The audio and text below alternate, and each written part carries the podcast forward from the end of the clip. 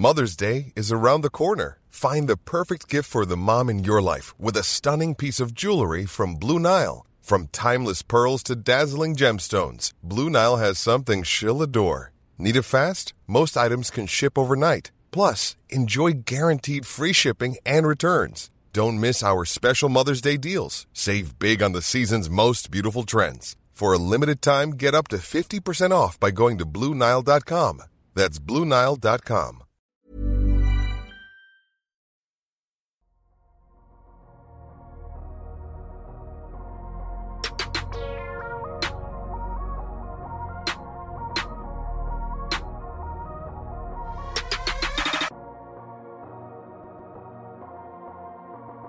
Salut à tous, c'est Adrien, ravi de vous accueillir pour un nouvel épisode de notre mois DH20 chez Dunkebdo, le DH20, le classement des 20 meilleurs joueurs NBA par l'équipe de Dunkebdo et par vous, par les auditeurs.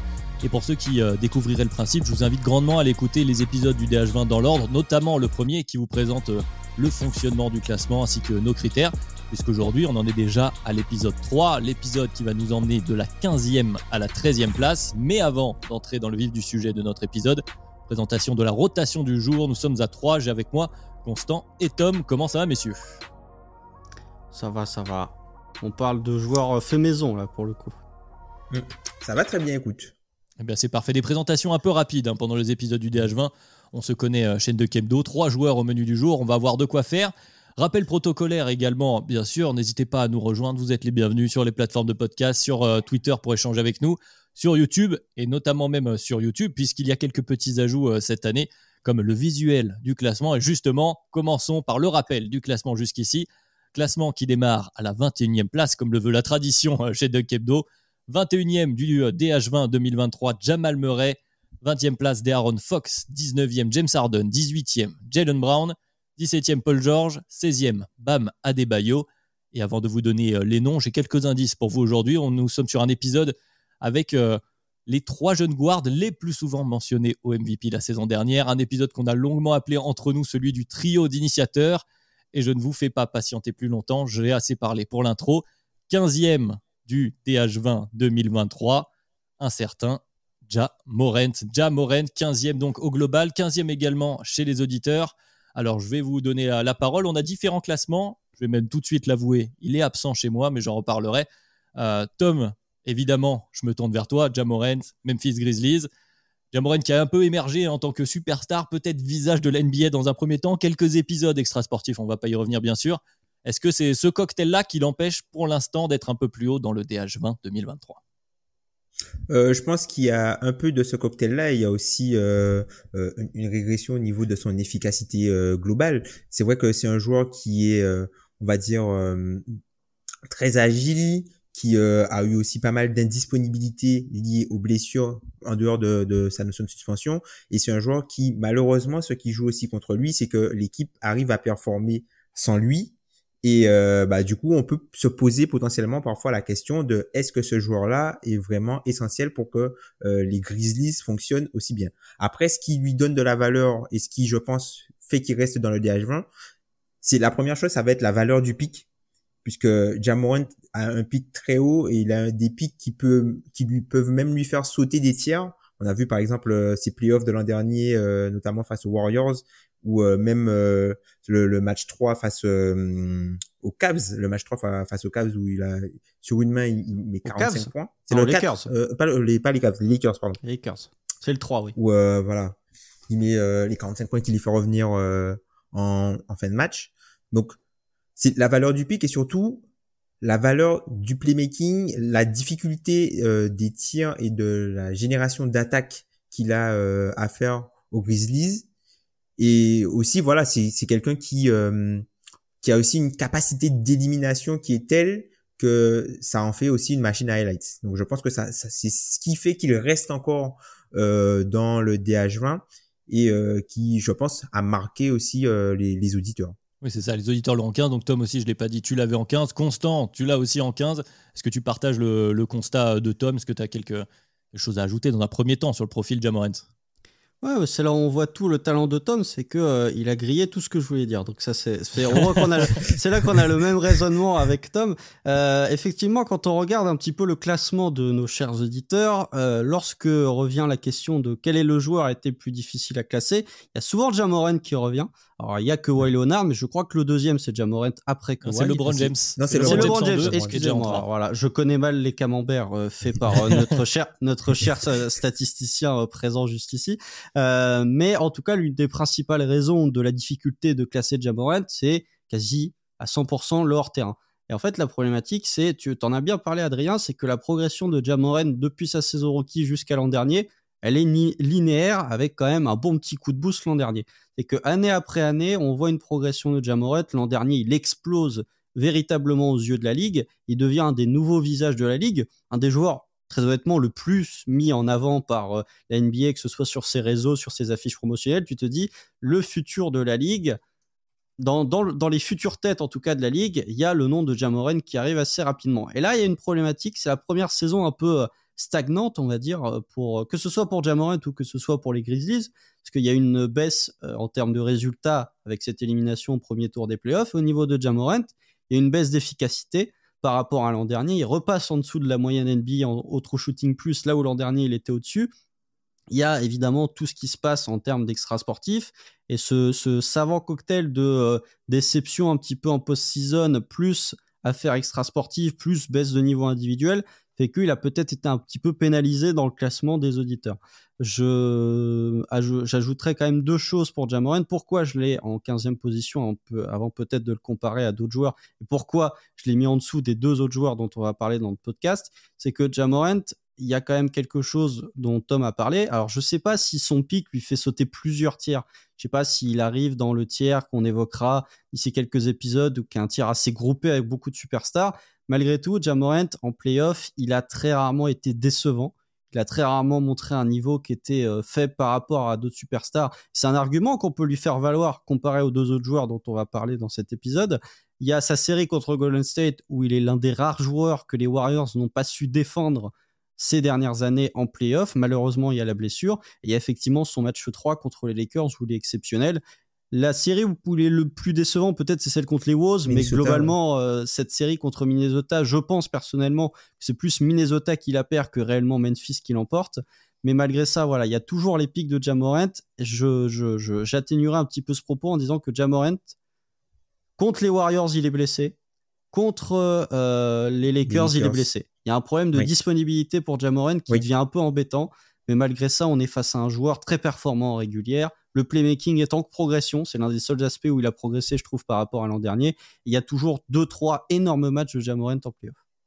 Bon, effectivement, je suis un peu dans le rôle du, du procureur, mais vous avez anticipé hein, la plupart euh, euh, des points que, que je voulais aborder qui font que pour moi, il est absent, mais il est absent un peu de manière exceptionnelle, j'ai envie de dire, cette année. Alors évidemment, le premier point, c'est le hors-terrain. C'est quand même un joueur, voilà, vous l'avez dit, il y, a les, il y a les deux. Il y a à la fois bon, le, les affaires Jamorant, la suspension là, pour la saison prochaine. Je crois que c'est 25 matchs. Euh, il est suspendu Oui, 25 25 matchs. matchs. 25 Donc, matchs, euh, ouais. Forcément, tu vas attaquer une saison avec 25 matchs en moins pour Jamoran, c'est toujours un peu embêtant. Et puis voilà, les blessures. Et puis euh, sur les, les playoffs, euh, voilà, il- le, le, game 2, le game 2 est gagné sans lui. Donc ça rejoint ce que tu disais un peu, Tom. Des fois, on a l'impression que l'équipe tourne quand même.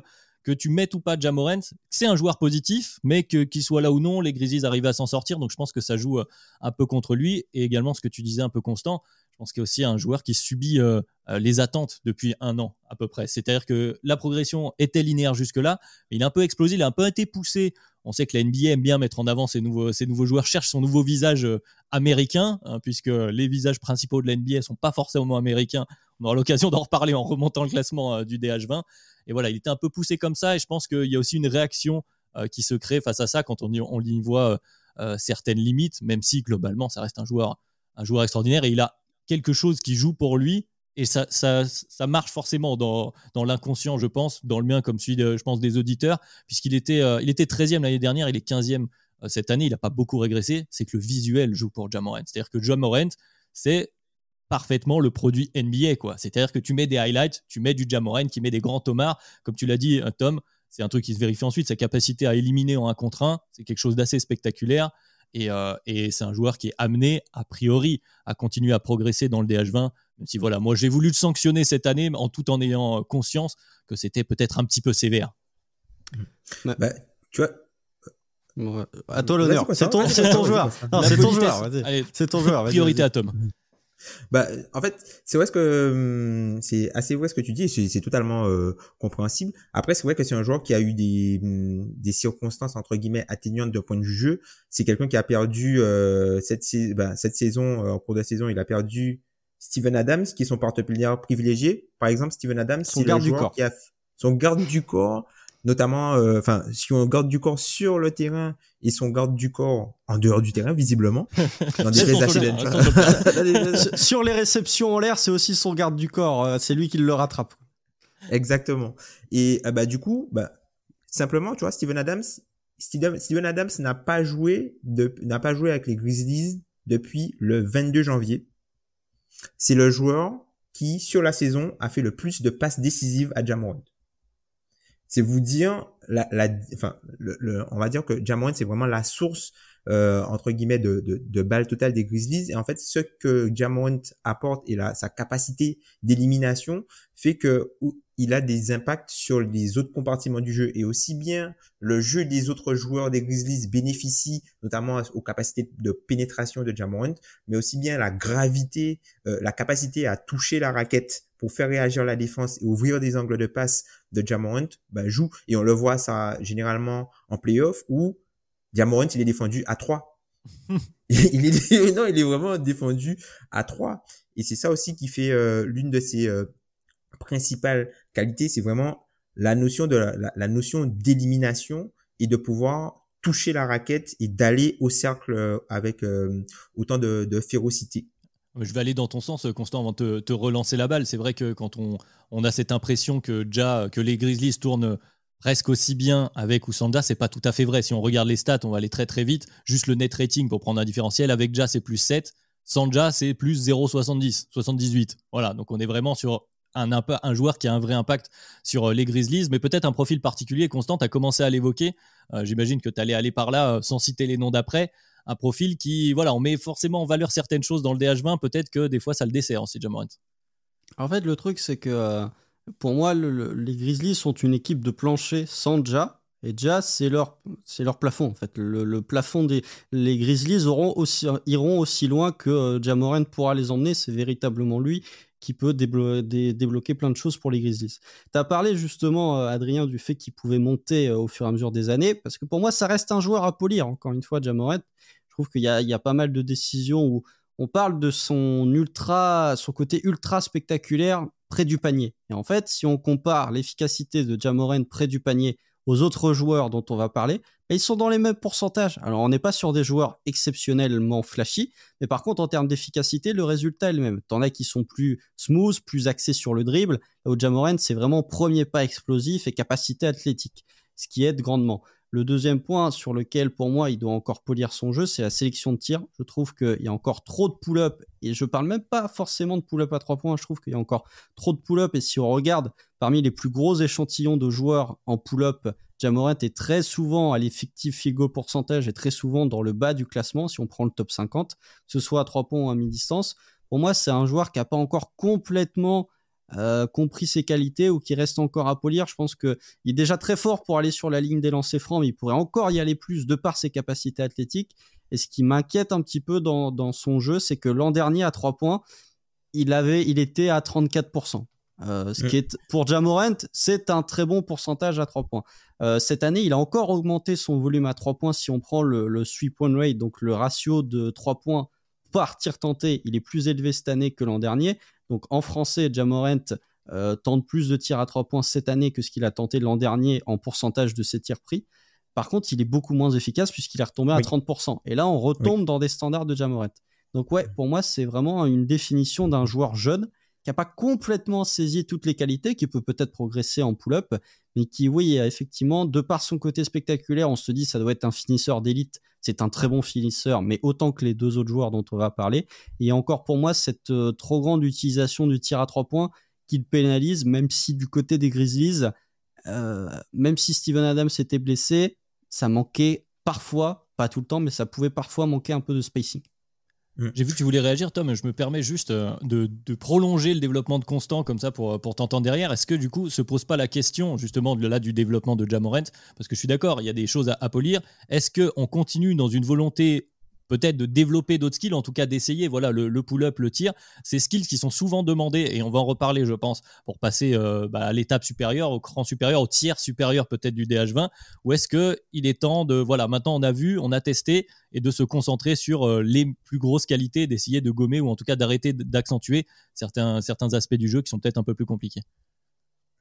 Bah, tu vois, pire que le, pourcentage, hein, comme euh, le disait Constant, c'est la façon dont la défense réagit quand Jamorant tire de loin, en fait. C'est-à-dire que non seulement il n'y a pas de pourcentage, mais il y a aussi très peu de défense. Et c'est pour ça que de temps en temps, il arrive à faire des cartons, parce que c'est, on va dire que c'est euh, quelqu'un qui peut euh, avoir des séries où il en met, et c'est quelqu'un qui peut aussi ne rien mettre.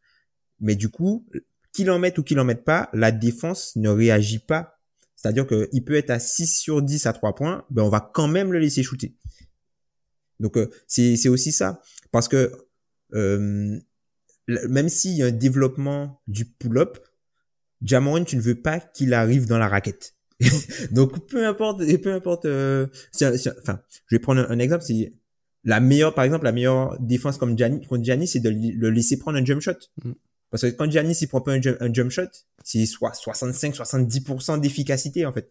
Et c'est ça. Et c'est ça, ça va être ça la, la, la grosse difficulté pour moi de, de dans sa transition. Alors peut-être pas aller développer euh, un tir à trois points, mais je pense que ça va être un joueur qui va euh, un peu rentrer dans un peu la, la zone des stars où va commencer à prendre un petit peu plus de pull-up à mi-distance, euh, un peu plus de pull-up à mi-distance pour pour se rapprocher un peu plus et et surtout que c'est un joueur qui a quand même pas mal de touchés, qui fait pas mal de flotteurs. C'est un des, des, joueurs qui prend le plus de flotteurs euh, de, de, la ligue. Donc je pense que c'est un joueur qui va rester quand même un joueur d'axe, mais qui va de plus en plus euh, prendre des, des tirs à mi-distance. Malheureusement pour son efficacité globale, parce que je pense que la maturité de son jeu va passer par là, et c'est une zone où potentiellement l'équipe va le défendre, parce que euh, l'équipe adverse va le défendre, puisqu'il y aura quand même la menace de son playmaking et euh, sa capacité à faire jouer les autres en étant beaucoup plus proche du cercle que lorsqu'il est euh, à trois points. Ou quand tu vois Jamorant à trois points aujourd'hui qu'il tire ou qu'il tire enfin c'est une victoire pour toi en fait quand il est derrière la ligne Bon, avant de, je sais pas si Constant, tu voulais rajouter quelque chose, mais euh, comme le profil, justement, les, qualités, les, défauts, en tout cas les, moins grandes qualités euh, de Jamorant vont, euh, résonner avec les autres noms, je propose peut-être d'un peu avancer, puisque à la fin, on pourra revenir sur les trois en même temps. On est quand même sur un groupe assez serré. C'est vrai que je l'ai pas dit, et on le répète tout au long du DH20, on a un classement avec une pondération au niveau des points qui sont accordés à certains joueurs. Et ce tiers-là est assez compact et surtout assez clairement défini. Là, on parle de joueurs qui sont dans le DH20, dans la plupart des DH20 sont très peu euh, souvent absents. Par exemple, il n'y a que moi hein, qui n'est pas Jamorant, il me semble. Euh, tout le monde là, sinon, et les autres sont dans, dans, tous les classements. Donc on est voilà sur un groupe très compact et ça va vous permettre d'en parler de manière plus globale. Je parlais d'initiateur, passons à celui d'après. Donc au 14e, 14e joueur du DH20 2023 un certain Donovan Mitchell qui est 16e donc chez les auditeurs. Chez les auditeurs, il est derrière Jamorant, pas très loin évidemment, juste derrière. Donovan Mitchell, on est sur un profil euh, un peu particulier. Donc, on vient d'entendre Tom euh, Constant. Je vais me tourner vers toi pour, pour euh, la présentation, on va dire, de, de, ce joueur-là, Donovan Mitchell, dans ce contexte de Cleveland un peu particulier où il a dû retrouver un autre initiateur. on a retrouvé un Donovan Mitchell qu'on connaît un peu sur la saison régulière, mais, et je vois, c'est la note, je vais le trahir, c'est la note de Tom, et j'aime beaucoup cette question. Est-il l'anti-Jamal Murray depuis la bulle, c'est-à-dire des bonnes stats de saison régulière, mais des playoffs décevants. Je te lance là-dessus, Constant. C'est un cadeau de Tom. Alors, il y, a plusieurs choses. Je parlerai peut-être après du paradoxe de Donovan Mitchell en playoff euh, depuis quelques années. Déjà, pour présenter le joueur, pourquoi il est classé si haut dans notre classement? Bah Déjà, parce que c'est peut-être sa meilleure saison régulière en carrière. Il y a celle où le Jazz finit premier de conférence, où il est excellent. Mais là, il s'est retrouvé quand même dans un contexte qui était pas simple du côté de Cleveland, avec une équipe qui était bonne avant son arrivée, mais qui n'était même pas encore euh, à la course, qui n'avait même pas encore réussi à se qualifier en playoff. Il arrive à la mi-août, euh, Donovan Mitchell. Il est échangé à la mi-août, donc il faut, il arrive dans un nouvel environnement auquel il doit s'établir très vite. Il y a l'arrivée de, de Darius Garland, pardon. Enfin, il rejoint Darius Garland, qui est un joueur où euh, Donovan Mitchell n'a jamais côtoyé un joueur qui tient autant la gonfle que Darius Garland au cours de sa carrière. peut-être Jordan Clarkson parce qu'il tient beaucoup le ballon, mais c'est dans un registre c'est dans un registre différent, on va dire. C'est quand il est sur le parquet, euh, Jordan Clarkson qui tient beaucoup le ballon, ce qui est moins le cas. il est moins souvent sur le parquet que Darius Garland. Mais voilà, autour de la meilleure défense de NBA, bah, l'attaque de, de, des Cavs euh, était très orientée, était bâtie réellement autour de Donovan Mitchell, au point d'éclipser même, je trouve, un petit peu la saison de Darius Garland, même s'il a été très efficace. Voilà, la régulière, il a été très bonne. Il a de nouveau montré que c'était un très bon shooter à trois points, un truc que je, très honnêtement, je soupçonnais pas euh, au terme de sa première saison, mais il a le volume qui est excellent, il a le pourcentage de réussite. Après, effectivement, au niveau des, de ses playoffs, ça a coincé, comme ça coince souvent ces dernières années.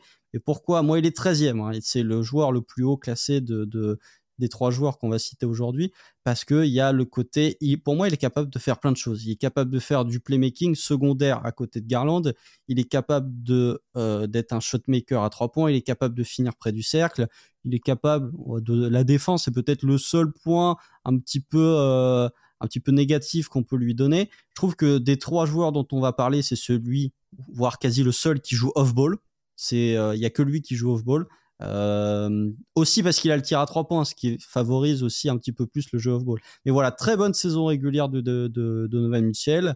Euh, All NBA largement mérité, mais effectivement, il y a cet arrière-goût des playoffs qui fait que peut-être chez les auditeurs, ils l'ont classé plus bas. Et un autre point peut-être à creuser, c'est que euh, Donovan Mitchell, on le prend peut-être un peu plus pour acquis les performances et le niveau de Mitchell que les deux autres, d'où peut-être un classement plus bas.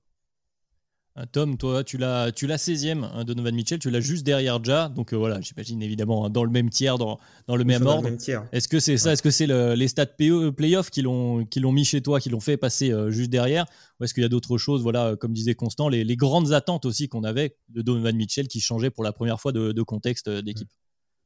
C'est ça, il y a un peu de ça. Après, c'est comme tu disais, Constant, c'est un joueur qui a été euh, All NBA pour la première fois de sa carrière euh, cette saison, qui a, euh, comme tu l'as dit en introduction aussi, Adrien, qui a souvent été mentionné cette saison aussi dans le dans la route pour le, MVP. Moi, ce qui me marque avec Donovan Mitchell, et c'est quelque chose que et on va en parler, c'est le, cas c'est un point commun entre les trois joueurs. C'est un joueur de contact, Donovan Mitchell. Moi, c'est quelque chose que j'aime beaucoup. C'est un joueur de contact. C'est un joueur qui dégaine dans le défenseur le, joueur dont on va parler après aussi fait ça, mais de façon différente. Mais lui, il, enfin, Donovan Mitchell, c'est quelque chose que j'aime beaucoup, c'est-à-dire que il va pas essayer, il est pas dans l'évitement dans sa création de séparation, c'est-à-dire qu'il a décidé d'aller dans son spot pour se créer son tir. Ben, c'est implacable. Mm. Parfois, ça lui joue des tours parce qu'on peut l'attendre. Parce que, enfin, parfois, on a l'impression que son mouvement est déjà prémédité. On sait qu'il veut aller là. Donc, si tu le bats sur le spot, mais il est plus facilement arrêtable et je pense que c'est quelque chose qui peut lui arriver en playoff. Mais par contre, c'est quelqu'un qui joue avec force, qui aime le contact. Je trouve que c'est un, shooter aussi qui est un peu sous-estimé, mm. en tout cas euh, notamment sur le, le pull-up. Quand tu prends les joueurs qui ont du volume sur le pull-up, par exemple, cette saison, il y a 13 joueurs qui ont mis plus de 100 pull-up à 3 points.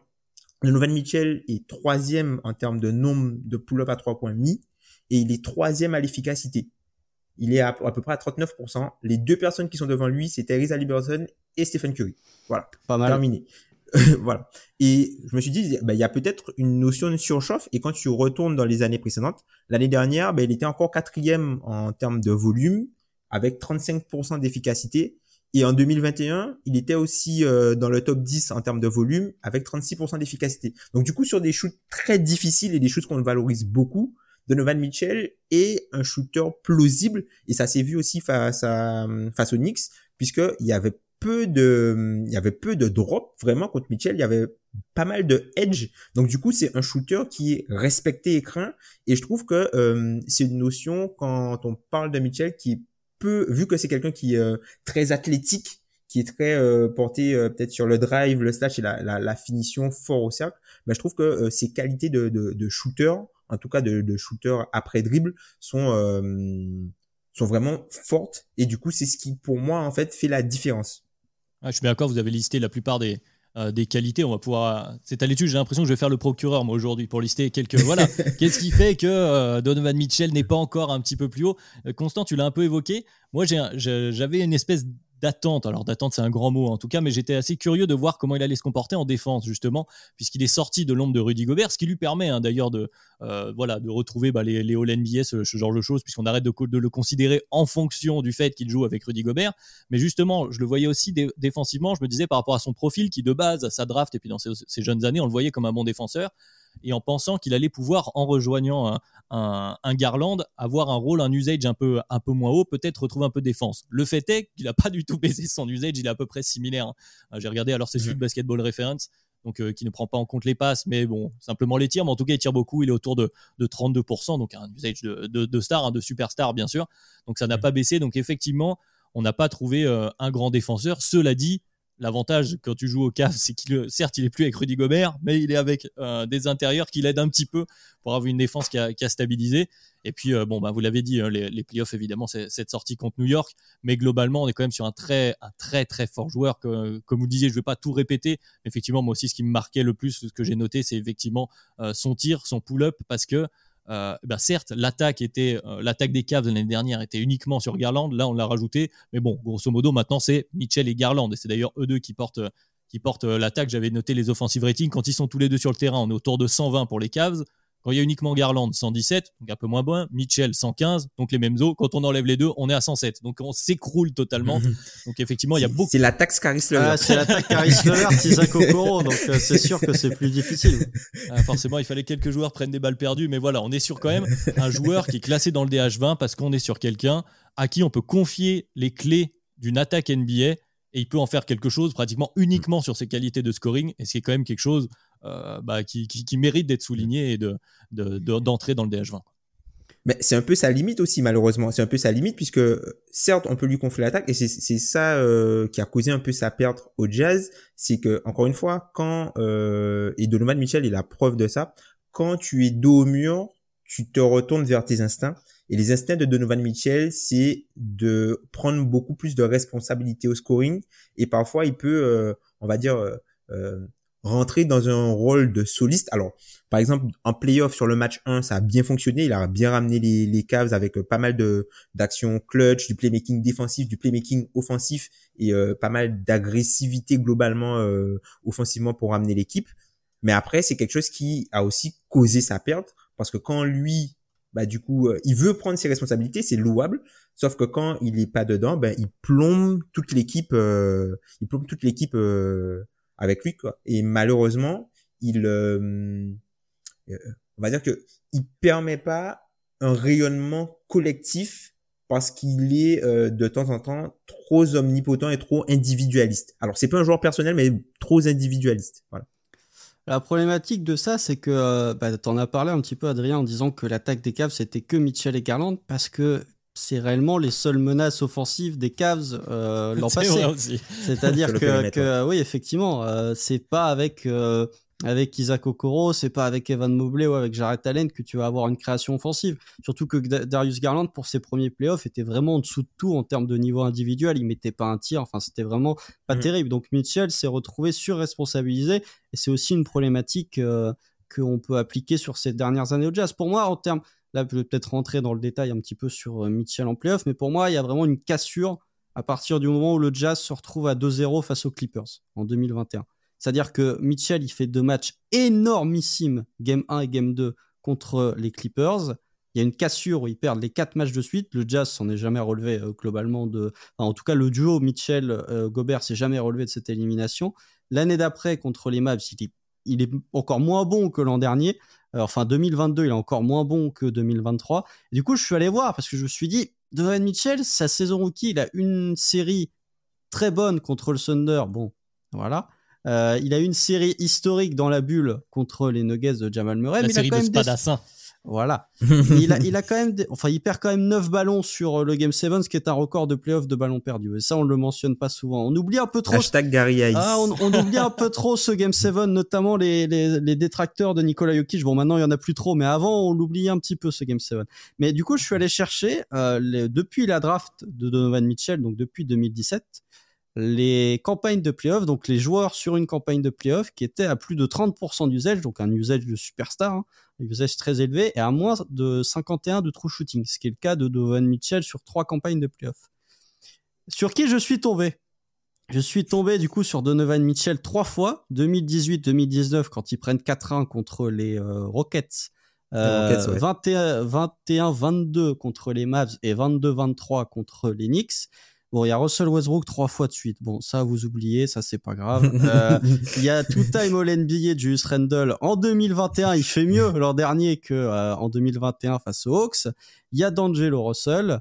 Et c'est tout. Voilà. Donc ils sont pas beaucoup en fait euh, dans cette catégorie. Ils sont quatre. Et si on remonte aux dix dernières années, euh, je vous laisse aller chercher. Il y a, il y a du Carmelo Anthony, il y a du LeBron James très surprenamment. Il y a du Mary Space. Oui, oui, Mary Space a réussi à avoir plus de 30% d'usage et moins de 51 de true shooting. Euh, mais voilà, ils sont pas non plus si nombreux que ça. Donc c'est tout le paradoxe un petit peu de Donovan Mitchell en playoff, c'est que en fonction des années, tu passes d'un performeur élite à un joueur qui sous-performe.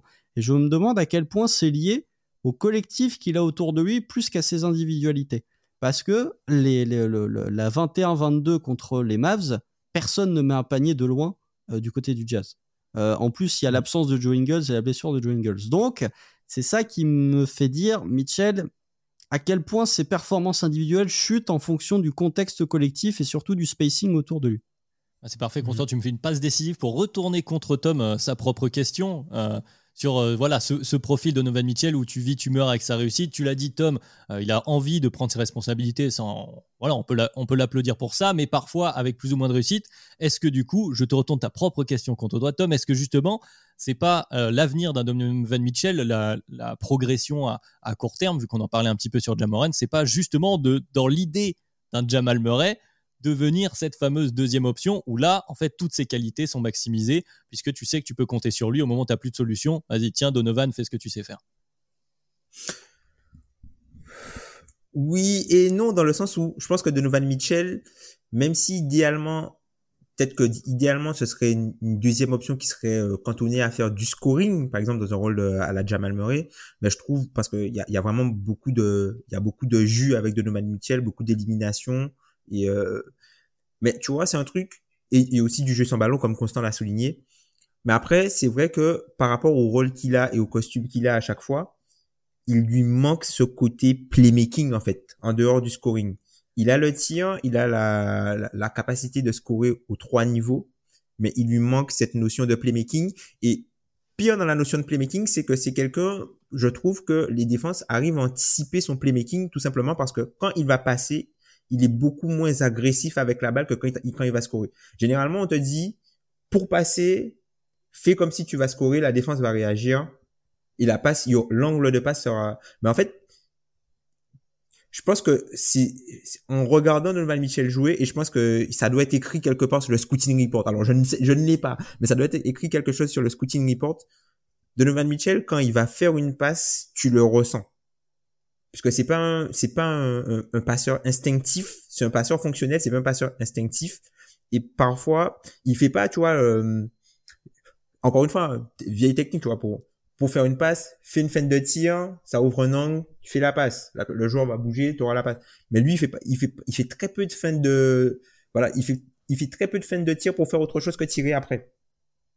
Et euh, je pense que c'est quelque chose qui euh, qui lui joue des tours du coup, il est amené à perdre des ballons. Et malheureusement pour lui, vu qu'il y a un déficit de playmaking global, notamment sur le front court des caves, ben, quand il y a par exemple à faire du playmaking sur short roll et on vient le retrouver et après il doit faire un jeu à deux avec un intérieur, ben c'est on sait très bien que Donovan Mitchell, qu'est-ce qu'il va faire? Il va sauter pour donner la balle en haut, puisque c'est pas quelqu'un qui va te faire une, passe à terre pour euh, faire arriver le ballon dans les dans les de, de, de En même temps, il avait Rudy Gobert, donc euh, faire une passe à terre pour, euh, pour Gobert attrape avec les mains, c'était difficile quoi. Mais... Donc euh, voilà, c'est quelqu'un qui aujourd'hui dans son playmaking est beaucoup trop prévisible. Alors même si il peut de temps en temps faire un peu des passes magiques, hein, tu vois, des boulets de passe ou des choses comme ça où, il est un peu surprenant, mais je pense que le prochain niveau pour lui, c'est vraiment de manipuler la défense en créant des brèches par son passing moi, j'avais noté un peu la même chose que toi, d'ailleurs, Tom. Justement, j'avais marqué manque d'instinct de, playmaking. Est-ce que c'est pas ça, Constant, euh, euh, son, peut-être sa faiblesse par rapport aux, deux autres euh, joueurs mentionnés dans ce podcast? Alors pour l'instant un seul, mais il y en a un autre. Mais est-ce que ça passe pas aussi, parce que c'est ce que tu évoquais toi Constant, c'est pour ça que je te renvoie là-dessus, est-ce que ça passe pas aussi par le contexte? Est-ce que c'est pas compliqué aussi? C'est-à-dire que ça se voit quand tu vas vouloir faire la passe à, à Jared Allen ou à, Rudy Gobert, plutôt que quand tu as autour de toi, je sais pas, des, shooters d'élite. quoi. Je remarque c'est le deuxième épisode de suite où je tabasse Rudy Gobert. C'est bon, je sais que c'est, je sais que c'est la, je sais que la période est plutôt propice à taper sur Rudy Gobert, ah, mais euh, je ne veux, je ne veux pas non plus qu'on dise que je suis un hater de Gobert, mais après, en fait, pour moi, il y a un truc, c'est que Donovan Mitchell, et c'est une comparaison, je ne sais pas si vous êtes d'accord avec ça, mais je trouve que ce côté surresponsabilisé, c'est peut-être une variante de Russell Westbrook en playoff. C'est-à-dire, vraiment, je porte l'équipe sur mon dos et je prends énormément de tirs, je me surresponsabilise à outrance, quitte à ce que ce soit parfois au détriment de mon équipe. Ça peut être magique comme le Game 1 face Knicks, et ça peut être complètement au détriment comme sur d'autres matchs c'est une piste de réflexion là qui me vient en direct. Au niveau de son playmaking, je suis effectivement très curieux de voir ce que va donner le playmaking de euh, Donovan Shell quand il aura Max Truss et George Niang. Oui, George Niang. Euh, quand il aura deux shooters de grosse qualité, surtout George Niang, au lieu d'avoir Isaac mm. Okoro, Caris Levert et Raoul Neto.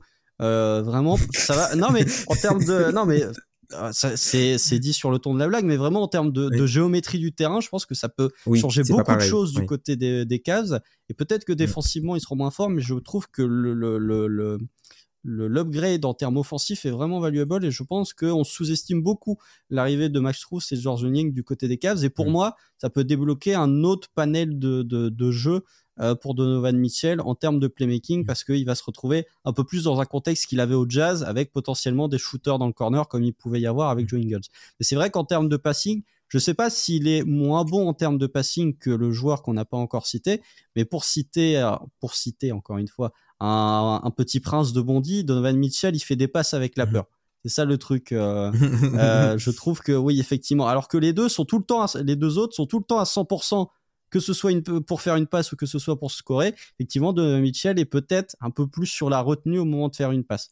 Il y a ça. Mm. Et un autre point que je soulignerais, c'est que c'est très difficile quand tu tournes à quasi 10 tentatives à 3 points par match, mais il faut qu'il aille plus sur la ligne des lancers. Il a 99 de free throw rate plus, donc il est à peine dans la moyenne NBA avec les capacités athlétiques. Je trouve que c'est un joueur qui aurait plus tendance à aller sur la ligne des lancers, et c'est un défaut qu'on peut lui imputer quasiment depuis le début de sa carrière.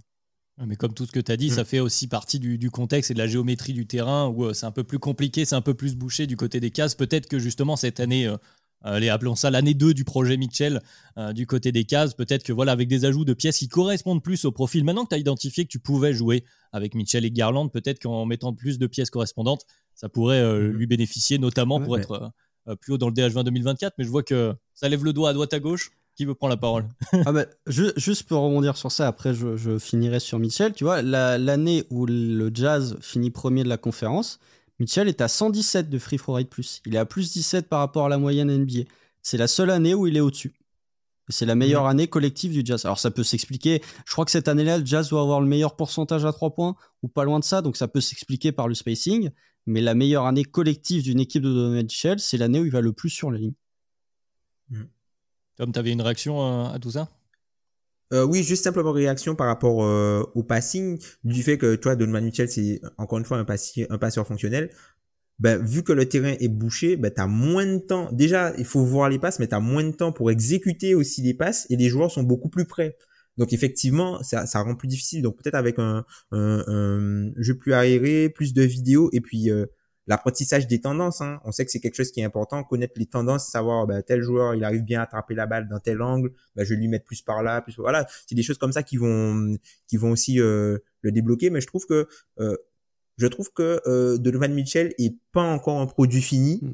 et que euh, peut-être que là c'est sa meilleure saison en carrière, la saison qu'il a fait l'année dernière. Mais je serais pas surpris qu'il sorte une saison d'une meilleure facture peut-être l'an prochain. Voilà, donc rendez-vous l'année prochaine pour le, pour, le DH20. Mais tout d'abord, on va, on va enchaîner sur le troisième joueur du jour avant de, revenir peut-être un peu sur les trois en même temps. Troisième joueur qui a été euh, voilà, évoqué ici et là tout au long du podcast, qui concerne un des membres présents, 13e du DH20 2023, SDA, chez, chez Gilius Alexander. 13e donc du DH20 2023, 13e chez les auditeurs, et de manière assez curieuse, mais c'est quelque chose qui se vérifie souvent, en Constant de, le faisait remarquer euh, hors antenne, euh, souvent on met nos joueurs, enfin les joueurs de nos équipes un peu plus bas, ce qui n'est pas mon cas personnellement, mais Constant la 14e, euh, pour donc un chèque qui est, qui lui est sur un, alors un projet alors plus avancé, je ne sais pas, mais en tout cas un projet qui date un peu plus du côté du Thunder et qui l'amène cette année, parce que quand même, il faut le souligner, bravo monsieur, en first team All NBA. Donc, gros, gros achievement pour chez Gidius Alexander cette année. je n'ai même pas envie de faire plus que ça les présentations. Constant, je t'en prie, vends-nous chez. Le guard avec le plus de votes dans les All-NBA hein, pour les 2-3 détracteurs euh, de chez Gidius Alexander, c'est celui qui fait son entrée fracassante dans le DH20 cette année. Hein. C'est-à-dire qu'il y a eu Jamorent l'an dernier qui a fait une entrée fracassante. Cette année, c'est au tour de chez Gidius Alexander. Euh, je vais pas faire 35 minutes, même si je pourrais le faire. Je pourrais faire 3 heures sur chez Gidius Alexander. Mais globalement, une saison où euh, on a vu sur une échelle d'une saison complète, qu'on avait vu l'an passé après l'All-Star Break où il était devenu une machine de scoring, où il avait un petit peu délaissé le 3 points pour vraiment se concentrer sur le mi-distance. C'est le principal axe de progression ces dernières années, surtout cette année par rapport à l'an dernier. Euh, faut quand même souligner que chez, sur les pull-ups à mi-distance, parmi les 50 joueurs qui prennent le plus de, pull-ups de toute la ligue, cette année, il est huitième en termes d'efficacité à mi-distance, donc il est très bon dans ce domaine-là. C'est peut-être un point que je, moi-même en tant que fan du Thunder, je sous-estime, c'est sa capacité vraiment à sanctionner les joueurs à mi-distance sur du pull-up. Euh, on a souvent tendance à dire oui, c'est le joueur qui drive le plus de NBA, mais c'est pas que un très bon finisseur près du cercle, même si c'est évidemment un très bon finisseur près du cercle, c'est aussi un joueur qui a le bagage à mi-distance. Je trouve que c'est le meilleur défenseur et d'assez loin des trois joueurs dont on a parlé euh, ce soir je trouve que c'est peut-être aussi le meilleur leader des trois, mais ça, c'est des critères beaucoup plus subjectifs et moins quantifiables. Mais il a porté son équipe du Thunder tout au long de la saison. C'est, euh, ça a été le scoreur le plus régulier cette année, puisqu'il n'y a pas des cartons à 50 points. Par contre, c'est le joueur qui a fait le plus de matchs à 30 points ou plus au cours de la saison. Donc voilà, je vous laisserai en, parler, mais euh, il a fait une très bonne saison. Pourquoi il n'est pas plus haut? Parce que pour l'instant, il n'y a pas de playoff, mais c'est du calibre très très très élevé ce qu'a proposé chez Gidius Alexander voilà, leadership. Euh, voilà, très belle saison. Je suis très content qu'il se retrouve dans le DH20. Il a enfin eu l'échantillon de match suffisant. Il a eu les résultats collectifs euh, qui ont été bien meilleurs. Donc, euh, place méritée pour Shea cette année dans le DH20. Shea qui est aussi, qui aussi 13e chez toi, Tom. Je vais même trahir un secret, mais a priori, les auditeurs l'auront vu, en tout cas ceux qui nous suivent sur Twitter. Chez toi, il est même un tiers au-dessus des deux autres aujourd'hui. Est-ce que justement, je vais reprendre un peu ce que disait Constant, est-ce que Shea, c'est pas un peu le mix des deux autres. Il est quelque part, voilà, très, très beaucoup de drive du côté de chez Gideus Alexander, un peu plus de tirs que Jamorant, un bon défenseur. Est-ce qu'on n'est pas, voilà, en train d'avoir l'éclosion de, voilà, de dans ce tir-là, d'un peu toutes les qualités? Déjà ça, après, c'est pas pour rien qu'il a fini euh, l'NBA First Team, hein, qui est le, un des seuls joueurs du classement. Quand tu regardes tous les joueurs qu'on a passés, c'est l'un des seuls à avoir atteint cette euh, cette grande marche là. Et puis moi, enfin, euh, j'allais t'appeler chez Constant.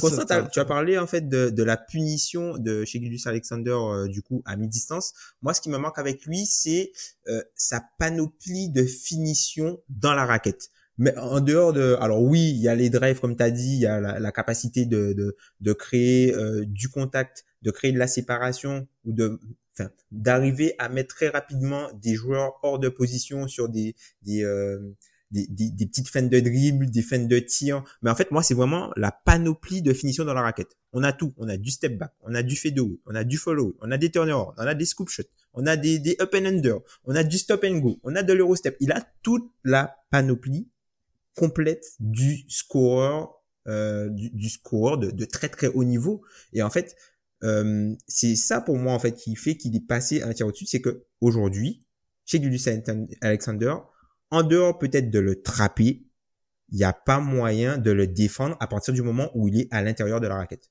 Enfin, il est à l'intérieur de la ligne à trois points. Oui, voilà, tu l'as souligné. Il y a peut-être voilà un défaut dans le scoring, quelque chose qui manque encore euh, chez chez. C'est euh, bah, pour euh, en tout cas quand on arrive dans ce stade-là, parce que je rappelle une nouvelle fois dans le DH20, on pinaille très très fort. Hein. on est sur des très, très très très bons joueurs de basket, mais voilà dans les tiers du dessus, est-ce que c'est voilà jusqu'où peut-il aller sans sans cette arme du 3 points? Alors sans cette arme, c'est très vite dit, mais en tout cas sans un tir beaucoup plus reliable, qui est peut-être la faiblesse qui est exploitable. Je sais pas. Vas-y Tom, vu que c'était ton sujet, je te permets d'embrayer dessus. Là. Bah, après, je pense que euh, par rapport aux deux autres, euh, Constant a parlé de la défense. Je pense que par rapport aux deux autres, c'est lui aussi qui a le meilleur handle. Ah oui, ah oui, oui, oui, oui, Il a, ah oui, oui, oui, oui, oui, de très très loin. c'est lui, voilà, c'est lui qui a le, le, meilleur handle. Je trouve qu'il a, il a vraiment progressé là-dessus. Et tu vois, toute sa capacité de garder la balle en vie, ça lui permet aussi de, de pouvoir euh, aller dans les dans ses spots assez facilement. Il a une bonne maîtrise des angles, une bonne maîtrise du du footwork, du footwork pardon. Et du coup, ouais, c'est bah c'est le playmaking et pour moi le tir à trois points pour lui, ok, c'est une arme en plus, mais vu tout ce qu'il fait, je pense je pense pas que c'est enfin je pense pas que avoir énormément de volume à trois points, ça lui, ça lui serait bénéfique. Constant, expert en chais, je te vois euh, dodeliner euh, que penses-tu mhm. de cette histoire voilà, du, du, step supplémentaire, s'il peut encore en passer un, bien sûr, pour Shea?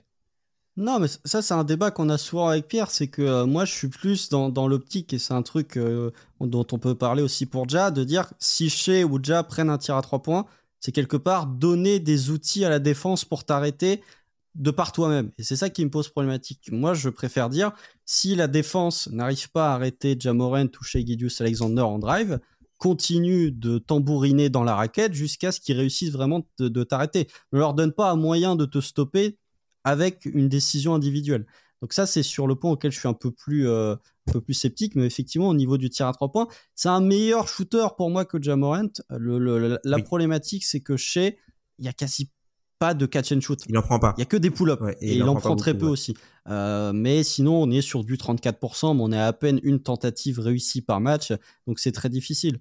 Mais il a montré parfois que dans certaines occasions, il était capable. Pour moi, c'est beaucoup plus qu'il ait le pull-up à 3 points. Je pense que c'est trop compliqué et je suis même pas sûr que c'est ça qui pourrait réellement lui faire franchir le step supplémentaire. Pour moi, s'il continue d'avoir le pull-up à mi-distance avec sa capacité de finition près du cercle, avec son handle qui est très honnêtement l'un des meilleurs de NBA. Enfin, tous les joueurs qui parlent de chez Gideus Alexander disent qu'il a son propre rythme, son propre flow. Donc, ouais, franchement, dans la Rolls des euh, handling, je le mets là-dedans. Alors, il y a Curry, il y a potentiellement Kyrie, mais il n'est pas si loin que ça, finalement, je trouve. Mais effectivement, il ce, pour moi, c'est vraiment le 3 points en catch shoot et de par cet aspect-là, euh, pour développer un peu plus sur la notion de jeu off-ball, où pour moi il doit encore progresser, c'était un point qu'il avait souligné en conf de presse avant que la saison 22-23 débute. Finalement, il l'a pas tant utilisé aussi parce qu'il a pris cette amplitude individuelle, mais ouais, effectivement un peu plus de jeu off-ball à trois points. S'il était capable de sanctionner, ça pourrait peut-être lui ouvrir encore plus les lignes de drive, mais effectivement, je trouve que c'est le seul point qui peut réellement gommer. Après, il y a, un contexte collectif aussi, parce que Tom a parlé du fait de le trapper, de le blitzer, ce qu'on a vu sur les matchs de play-in face aux Pels, où effectivement, il s'est retrouvé un peu plus en difficulté. Et c'est un truc dont on parlait en off juste avant, c'est que pour moi, c'est lié au fait que individuellement, ça manque de qualité de shotmaking encore au Thunder et d'une deuxième option qui que les défenses peuvent réellement craindre d'être capable de se créer son propre tir et du coup toute la défense se concentre sur chez. Je pense effectivement mm. que si jamais un joueur comme Jalen Williams, potentiellement, on fait euh, un coucou à Alan, euh, arrive à développer cette qualité de shotmaking et cette création de tir, ça peut libérer des espaces pour chez. Mais au niveau de son playmaking, je trouve que c'est pas un, un, meilleur playmaker que Donovan Mitchell en termes de vision de jeu. Par contre, en termes de playmaking d'opportunité, je trouve qu'il est bien meilleur sur les kick-outs. Je trouve que on est sur un passeur euh, euh, en potentiel assist, par exemple. Alors, c'est sûr que comme c'est des kick-outs, les assists sont plus, enfin, le potentiel de passe décisive est plus élevé que pour d'autres joueurs. Mais je trouve très bon dans ce domaine-là. Donc, ouais, pour moi, c'est peut-être un peu plus de catch and shoot euh, à trois points que réellement le pull-up. Ou si chez Gideus Alexander développe un pull-up à trois points viable et sur un gros échantillon, bon là, tu peux difficilement l'arrêter, effectivement. ouais. Je suis d'accord sur le playmaking, c'est un truc que j'avais noté sur justement le projet qui est un peu plus long. C'est un mec qui connaît très bien ses soldats. On est dans le projet de Thunder, c'est Shea qui est au centre, tout le monde le sait. Alors c'est peut-être l'éclosion la plus surprenante des trois noms euh, euh, qu'on cite aujourd'hui, peut-être celui qui était le moins attendu en, début de, en tout début de carrière, mais maintenant on sait que c'est lui qui est au centre. Et euh, moi, il y a quelque chose que je voulais souligner aussi qui m'a un peu frappé tout au long de la saison de, de Shea, et ce qui lui vaut probablement d'ailleurs sa nomination au First Team All NBA, c'est qu'il est très souvent le meilleur joueur sur le parquet dans un match NBA. C'est très importe souvent. le joueur en face. voilà, et peu importe qui est en face. Et c'est quelque chose dont on parle régulièrement d'ailleurs chez De Kebdo, qui finit par avoir une importance, notamment quand on arrive au jeu de playoff. C'est pour ça qu'on a hâte de voir, et on te le souhaite, Constant, on vous le souhaite euh, à toute la, Thunder Nation, que, de, voilà, de retrouver Shea et le Thunder euh, en playoff, parce que ce sera qui sera intéressant de voir si ça finit par se traduire. Voilà, pas forcément, voilà, en, polissant évidemment le, le, jeu, mais pas forcément en développant quelque chose de nouveau pour moi, mais qu'il arrive à traduire justement cette domination très régulière euh, qu'on le voit faire en NBA tout au long de la saison, d'être le meilleur joueur sur le parquet, peu importe qui en face, hein, tu l'as très bien dit, que ça se traduise avec l'équipe et dans des joutes de playoff. Et à partir de là, peut-être qu'il pourrait passer un step supplémentaire, mais rien qu'en soi, dire ça, ça prouve que c'est un joueur qui mérite sa place dans le DH20 et qu'il a cette 13e place euh, de manière bien assurée. D'ailleurs, si je reprends les, points de la pondération, euh, je te vois faire oui de la tête, Tom. Shea fait partie du DH20 et a priori, il n'est pas, pas parti pour, pour sortir de sitôt. Si je peux, si je mm. peux ajouter deux petits trucs, euh, c'est que séparation de tir élite est très très fort mm. pour séparation de tir bah, de par son handle et provocation de faute élite. C'est-à-dire que là, on est sur, euh, sur du level de Giannis en termes de capacité à aller sur la ligne des lancers francs, en termes d'échantillons. En plus, il a augmenté son pourcentage à 3, au lancer cette année par rapport aux années précédentes. Donc voilà, on le taxe souvent, les haters de chez de Free Throw Merchant. Il faut voir les fautes qui sont sifflées. Et je trouve qu'en termes de, capacité à provoquer la faute, c'est bien plus des fautes de l'adversaire qui ne peut pas l'arrêter plutôt que lui qui va essayer d'aller chercher les deux lancers.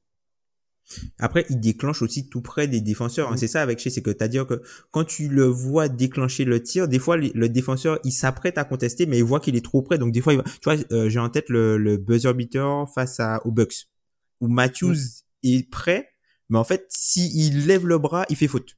Donc tu es obligé de le laisser tirer parce que il a hum, il déclenche beaucoup plus près que euh, la séparation normale euh, que, que notre euh, attaquant aurait créé.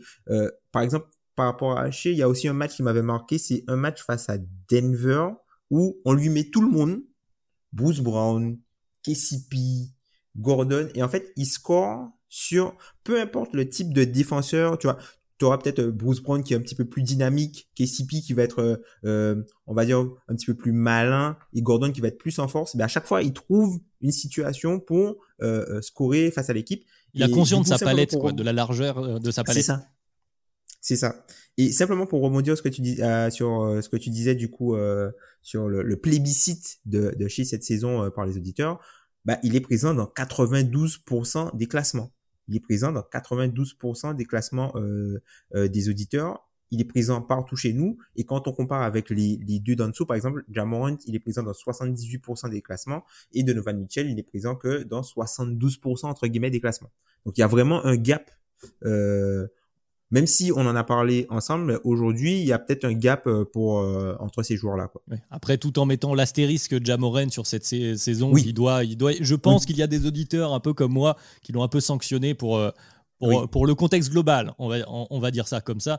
Mais euh, justement, ça nous laisse. Euh, c'est bien que tu, tu ressentes sur les trois en même temps, euh, Tom. Ça nous laisse une dizaine de minutes là avant l'heure pour être dans les temps. Parce que voilà, ce mois DH20, on a décidé d'être carré aussi. On ne voudrait pas se faire gronder par, par le grand chef, par Ben.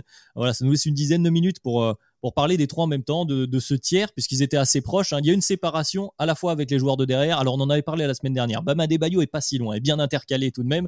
Mais il y a une vraie séparation avec la suite du classement et avec ce qui arrivera euh, dans le prochain épisode. On va pas citer de nom bien sûr, mais donc là ils sont bien ancrés. On est sur trois playmakers, trois joueurs au centre de l'attaque, en tout cas pour euh, principalement euh, de leurs équipes. Qu'est-ce qu'ils peuvent faire? On l'a dit un peu de manière individuelle. Ja, c'est peut-être identifier euh, justement ses forces, ses faiblesses ou développer ses forces, on n'en est pas sûr. Mitchell, le, le contexte, un costume euh, peut-être un peu plus fit, on va dire ça comme ça, Tom, pour la théorie du, costume. Shea, est-ce qu'on attend juste l'expérience en playoff? Qu'est-ce qui, voilà, est-ce que ces trois-là peuvent faire partie de la génération qui va, alors dominer? Peut-être pas, mais en tout cas prendre un peu plus d'importance dans le DH20 dans les, dans, dans les prochaines saisons euh, Constant, t'as pas entendu depuis un petit moment? Euh, je trouve que des trois, pour l'instant, c'est celui qui est le plus haut, mais euh, je trouve que Donald Mitchell est peut-être celui qui a atteint le plus son plafond. En tout cas, je vois le moins de marge de progression, même si c'est un joueur très complet, hein, bien sûr. Hein.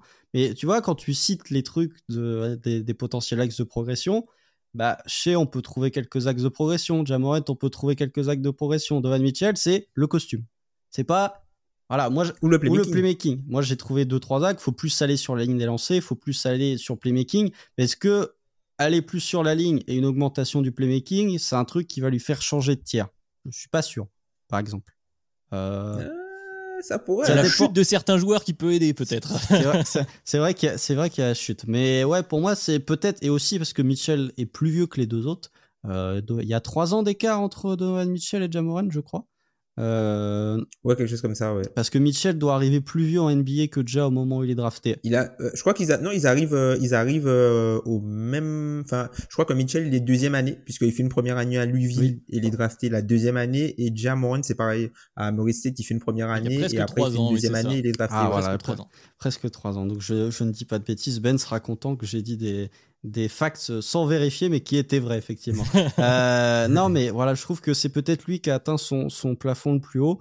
Pour Jamorat, l'axe de progression, c'est effectivement de, de pousser un peu plus sur ses points forts et d'essayer de progresser sur ses points faibles, mais vraiment d'accentuer encore plus sur ses qualités athlétiques. Pour chez Gui- Et le tir. le tir, bien sûr. Mais le tir, c'est un swing factor, mais j'ai du mal vraiment à le voir, le développer. euh, C'est un peu comme pour Shea. Et pour Shea, euh, il me faut une autre saison. Alors peut-être pas de ce calibre-là, peut-être pas All-NBA First Team, mais d'un level All-NBA. Et j'attends de voir s'il est capable en playoff d'être le meilleur joueur d'une série, ou en tout cas d'être très haut. Et effectivement, s'il garde cette production individuelle et si euh, en playoff c'est un joueur très très bon, euh, là il y a moyen qu'il se retrouve au tir au-dessus. Disons que ce qui freine pour l'instant chez, c'est l'absence de performance en playoff. Si c'était, s'il avait le passif qu'aurait pu avoir Jamorant ou qu'aurait pu avoir Donovan Mitchell, il aurait peut-être sauté le train, il serait peut-être retrouvé dans le tiers du dessus, ce que des membres de Dunk Hebdo ont fait d'ailleurs. Enfin, un membre de Dunk Hebdo. Tom, la parole est à la L'absence- défense.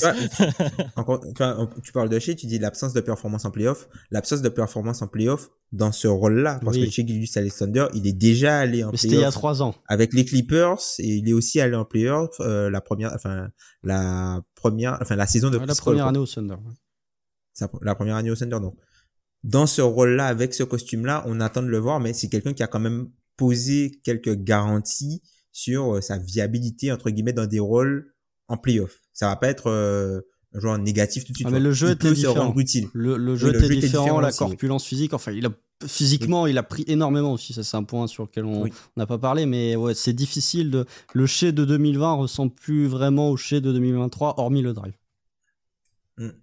Bah, tu vois, comme ça, tu, tu parlais euh, de, par exemple, pour, pour revenir sur Donovan Mitchell, euh, tu disais que est-ce que, par exemple, aller plus sur la ligne, un peu de playmaking, ça changerait la façon, dont- tu vois, Donovan Mitchell, il est déjà presque, à, il est à presque à 29 points, il est à 28 Mhm. points.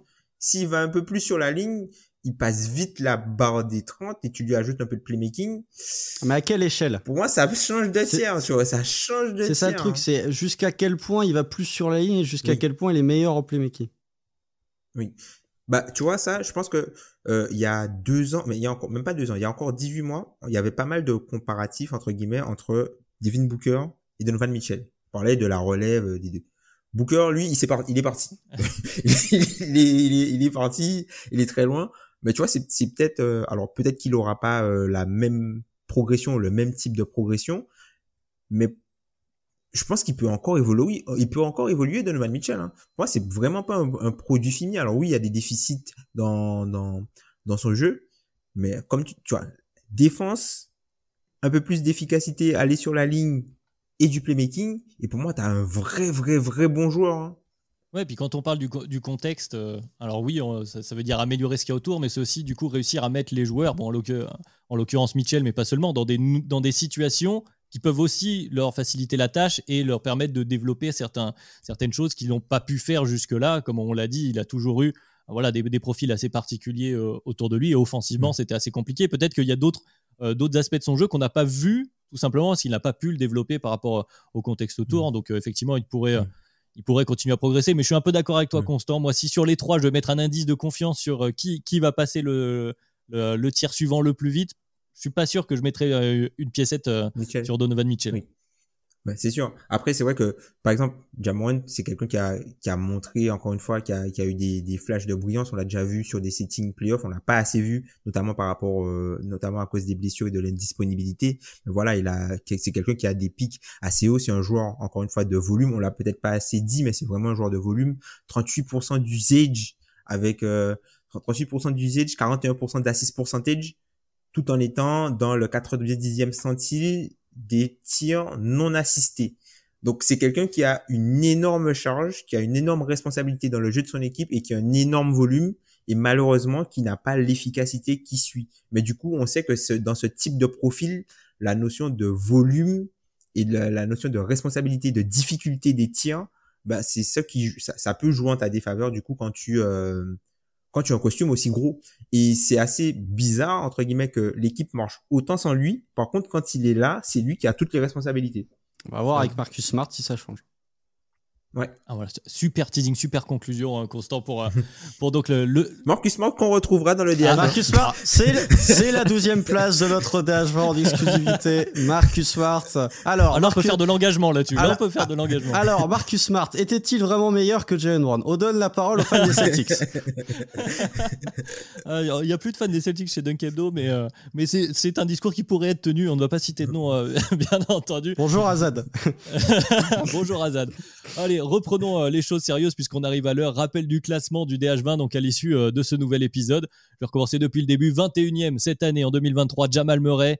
20e, De'Aaron Fox. 19e, James Harden. 18e, Jalen Brown, justement, on en parlait. 17e, Paul George. 16e, Bama Bayo. 15e, donc cette année, Jamorant. 14e, Donovan Mitchell. 13e, chez Gilius Alexander. Et pour le prochain épisode la semaine prochaine. Il y aura encore un trio avec peut-être un peu plus d'expérience. On est peut-être aussi sur d'autres temporalités, j'en dis pas plus. On compte sur vous euh, pour être présent. Pour le coup, n'hésitez pas d'ailleurs à nous rejoindre sur les plateformes de podcast, sur euh, YouTube où on a mis euh, les moyens cette année, et bien sûr sur Twitter pour échanger avec nous. Merci Constant, merci Tom, et à très vite pour la suite du clashement du DH20. Salut Salut Salut, merci à toi Adrien.